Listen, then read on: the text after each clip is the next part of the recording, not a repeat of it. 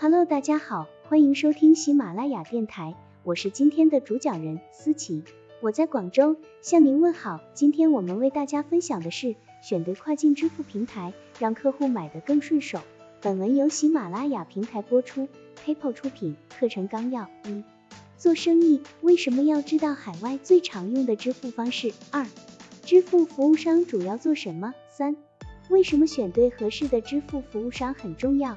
错误四：遇到欺诈性交易只能自己扛。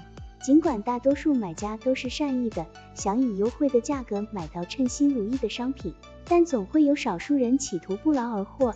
你可能会遇到信用卡欺诈，骗子使用盗用的信用卡付款，或者你在收款并发货后，用户却投诉说他们没收到货。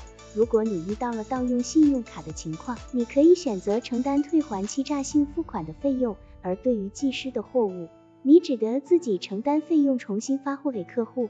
这些费用也是做生意成本的一部分。然而，日积月累，这些欺诈性交易会越来越多，这部分的开销也会越来越多。与其自己认倒霉承担这些费用，不如从开始找支付服务商时就找能帮你降低交易风险的服务商。